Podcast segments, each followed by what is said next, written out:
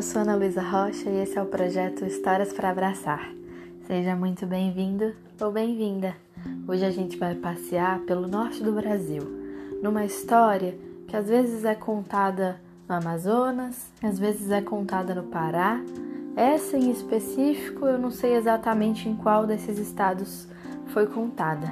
Quem contou para mim foi a Daniela Bentes, que é uma ouvinte nova do projeto que vai começar a ouvir a gente lá do Rio de Janeiro.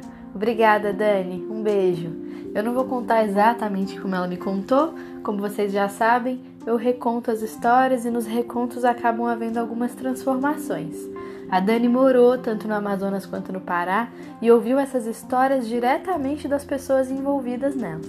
Eu vou tentar fazer justiça aqui ao coração das histórias e incrementando algumas coisas é, conforme o meu jeito de contar. Antes de entrar na história em si, que aconteceu lá no norte, eu queria fazer dois comentários. Um é que outro dia eu agradeci pelos nossos 30 dias de projeto e esqueci de fazer um agradecimento bem especial para Catarina, que foi quem me apresentou a plataforma Anchor, por onde eu gravo os episódios e mando para vocês. Então, muito obrigada, Catarina, que incentivou que um pouquinho de áudios no WhatsApp virasse um podcast, junto com a Lívia, e que me mostrou essa ferramenta para tornar o História para Abraçar uma realidade que chega até mais pessoas. Um beijo, Cata! Também queria fazer um comentário sobre a lenda da Tanabata que eu mandei ontem, no dia 16 de abril, é, em que eu digo que ela é uma lenda japonesa, que é como ela se espalhou mesmo, né? E aqui no Brasil a gente tem uma comunidade nipônica é, forte que celebra, sobretudo lá no bairro da Liberdade, pelo menos até onde eu sei. Mas eu li em alguns lugares que antes de ser uma lenda japonesa, a história da Tanabata já era contada com algumas alterações na China e que seria uma história que o Japão é, aprendeu com os chineses. Então fica aqui essa informação também para vocês. É, a lenda da Tanabata, o dia do ano em que eles se encontram, não segue o calendário solar, ele segue o calendário lunar. Então eu não sei dizer exatamente qual dia do ano ele é, mas geralmente é no mês de julho, que é quando acontece o Festival das Estrelas no Japão em alguns outros países, e no Brasil, uma das cidades em que existe o Festival das Estrelas de forma muito forte é na cidade de São Paulo, no bairro da Liberdade. As pessoas fazem pedidos para o casal apaixonado porque algumas versões da lenda dizem que, na alegria de poderem se encontrar uma vez por ano, eles resolveram atender a pedidos da, das pessoas da Terra e que então esse é o dia em que eles vão também recolher esses pedidos para poder atender depois. E as pessoas penduram pedidos nas árvores, penduram pedidos em alguns lugares para que elas sejam atendidas pelo casal é, Orihime e Altair ou Kenjiu, né? Eles têm vários nomes, às vezes eu me perco. Bom, era isso que eu queria contar, já ficou muito grande. Vamos agora para a história do boto cor-de-rosa. A Daniela estava me contando de como essas lendas brasileiras às vezes se transformam e o jeito como elas são contadas aqui no Sudeste às vezes é muito diferente de como elas são contadas, por exemplo, no Norte e que lá no Amazonas e no Pará ela ouviu muitas histórias de muitas pessoas que vivem mais perto das matas, mais perto dessas lendas e que têm histórias assim para contar.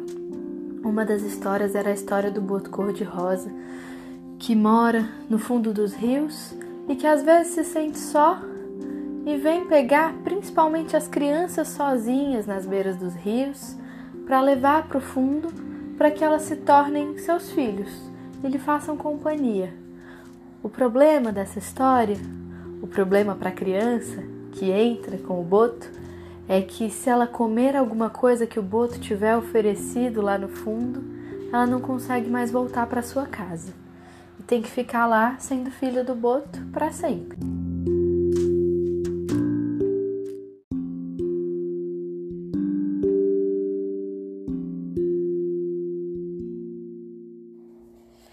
E essa história de ficar com o boto para sempre significa não poder voltar para sua família nem para o seu povo. Por isso que existe muito medo do boto cor-de-rosa quando ele pega as crianças assim. Então, a Dani escutou essa história de um rapaz que disse assim: que quando era criança foi à beira do rio buscar água.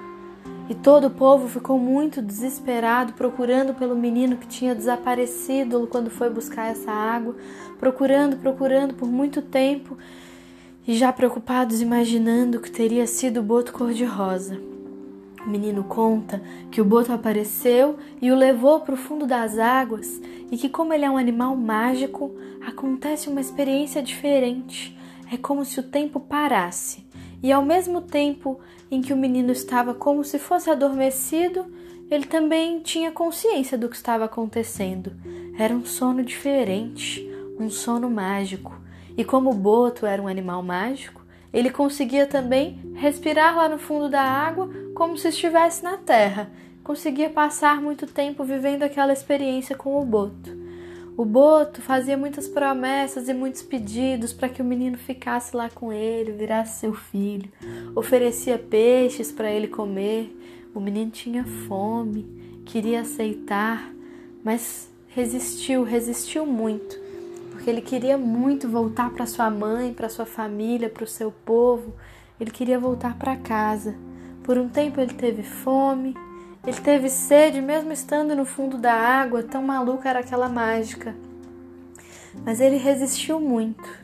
Eu não sei dizer exatamente o que aconteceu nesse ponto. Se foi o menino que conseguiu aproveitar alguma distração do boto e conseguiu subir de volta para a margem do rio, ou se foi o próprio Boto que percebeu que aquela criança não ia aceitar nenhum alimento e por isso não ia poder ficar lá embaixo com ele e resolveu devolver o menino para o seu povo. Seja qual for o motivo, o fato é que enquanto o povo buscava em toda a comunidade, o menino reapareceu exatamente no mesmo ponto em que ele estava logo antes de sumir. E foi aí que aquela comunidade teve ainda mais certeza que o menino tinha sido mesmo capturado pelo Boto.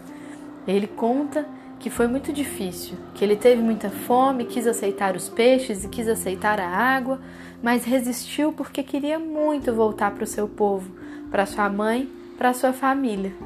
E contou essa história para Dani alguns anos depois, já grande. E aí, gostou dessa história?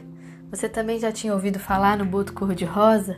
Ele era parecido ou diferente desse? Que outras lendas brasileiras você conhece? De quais delas você mais gosta? Conta pra mim, eu vou gostar muito de saber. Também vou gostar de saber se você fez uma viagem para algum lugar diferente, que pode ter sido dentro do Brasil ou fora, e você tiver uma história para contar desse lugar para onde você foi. Quem sabe ela também vira uma história de abraço aqui no nosso projeto. Espero vocês lá em historiasdanalu@gmail.com.